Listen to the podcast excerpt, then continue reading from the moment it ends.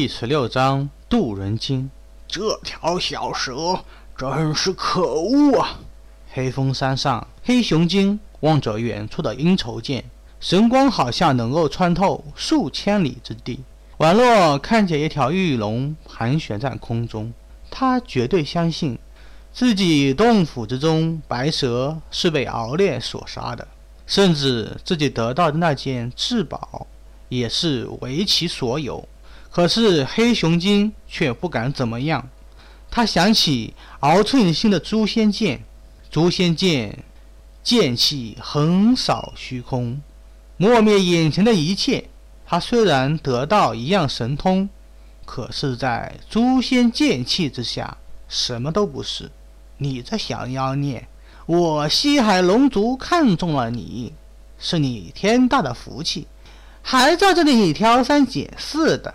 虚空之中，一道红色光芒化成一道流光消失。只见一个火红色身影正抓着一头青狼，口中发出一阵阵的不屑之声。果真是那个疯婆子！唉，林虚子道友被他捉去了。黑熊精看得分明，那个火红色身影正是豪寸心。至于那头苍狼啊，却是自己的好友。灵虚子和白蛇一样，喜欢炼气不一样。灵虚子最擅长的是炼丹，所以三只妖怪啊，经常在一起谈经论道，在黑风山上关系比较好。没想到此刻也落入豪寸心之手，让黑熊精心惊胆战。黑熊精想到这里，眼珠转动，最后落到山下的一个禅院之中，想到。这个疯婆子还不知道会做出什么事情来。若我还留在山上，弄不好会被他生擒活捉了。还是躲一下好。观音传院的那个老东西，恐怕想丹药久了，正好去那里。呵呵，想来疯婆子在观音传院里，可不敢乱来。当下说道，化成一道黑风。朝山下的禅院卷了过去。只是他不知道的是，敖寸心虽然胡闹，四处捉一些妖怪来，但实际上对于黑熊精却没有动手。谁让敖烈吩咐过，这个黑熊精另有机缘呢？当然，真正的机缘还是在龙宫之中闭关的敖烈。识海之中的道音响起，却是在讲解化红之术。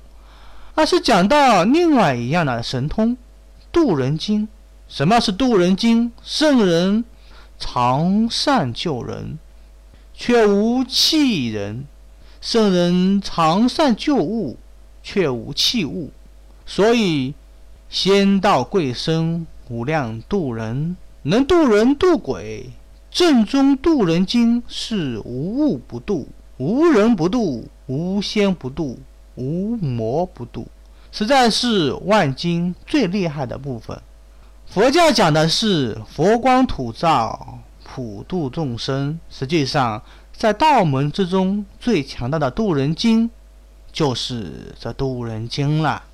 任何一个势力都需要强大的底细，这也就是那些圣人大开方便之门，教授弟子，不但能聚集势力。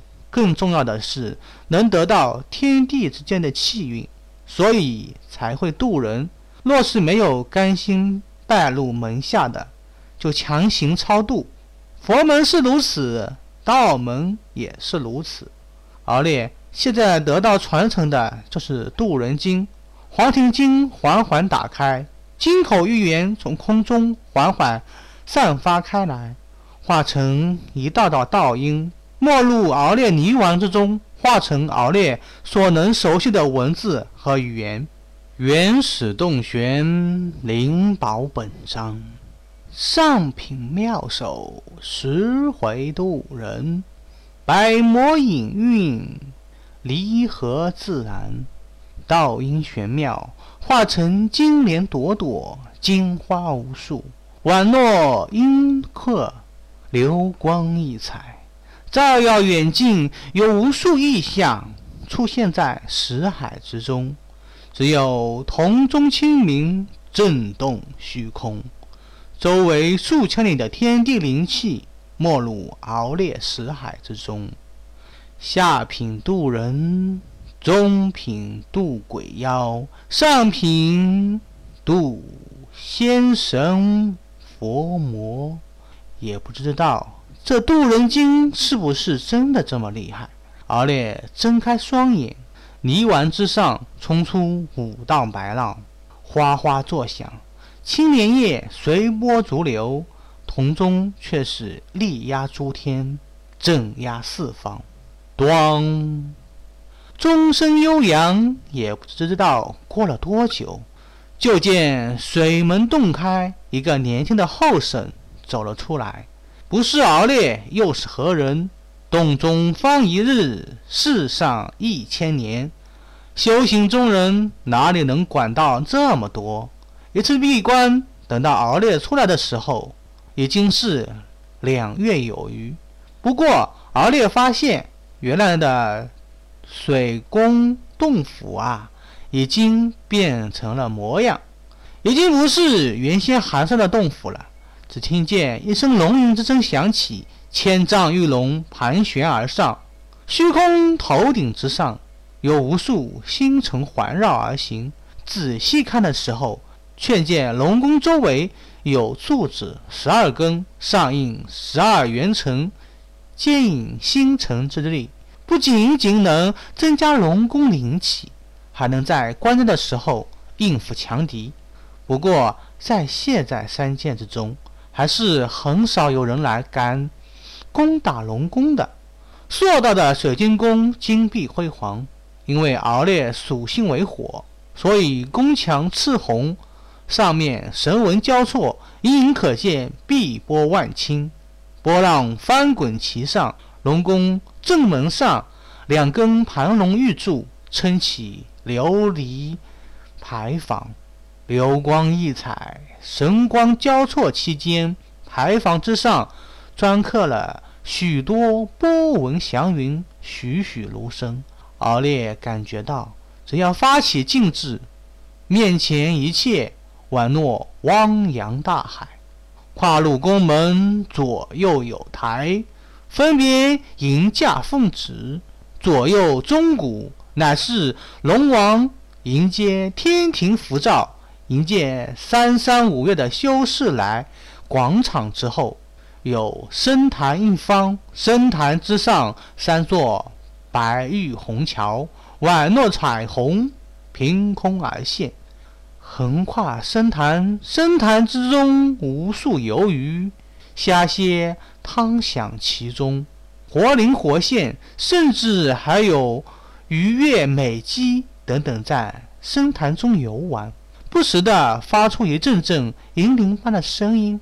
这些鱼妖美姬乃是上身为人，下身为鱼，生的美艳多姿，多是龙宫之中不可或缺的一部分。也不知道敖寸心是从哪里得到的，倒是给龙宫增添了几分生气。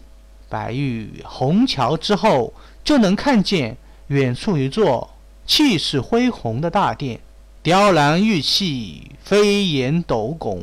碧瓦楼台，正殿上方悬挂着金边蓝底匾额，匾额之上写着“甘霖殿”。甘霖殿之下就是数千白玉台阶，连绵不断，蜿蜒而上。台阶周围白玉栏杆，皆是玉砌雕栏，巍巍壮观。甘霖殿之后有侧殿、配殿、后殿、珍宝库。龙宫禁地等等，无一不能彰显龙宫富贵繁华之所。珍珠琉璃、玳瑁翡翠，随处可见，金碧辉煌，宛若天宫。当然，最重要的是，龙宫之中灵气冲天，化成阴雨祥云。也不知道敖寸心是从哪里找来的灵脉。恐怕进入、注入其中，维持龙宫运转。这恐怕已经不是一个应酬见就能享有的龙宫了。就是一边的澜沧江龙王，也不会有这么好的待遇。敖烈身形一动，化成一条玉龙，站在甘霖殿的台阶上，望着眼前的一切，心中却升起了豪情万丈。虽然不过是以，陛下。一个颤巍巍的声音传入耳中，却见远处一个青衣老者手拄拐杖，背微微有些驼着，站在台阶之下。让敖烈惊讶的是，自己居然看不透对方的虚实。由此可见，此人的修为远在自己之上。龟相，敖烈惊讶地说道：“龙宫之中，多是以龟族为相。”龟是极为长寿的水族，见识很广，极为敦厚，擅长处理繁杂之事，在各大龙宫之中多用之为相。也不晓得眼前的这个龟相是敖寸心从何处找来的。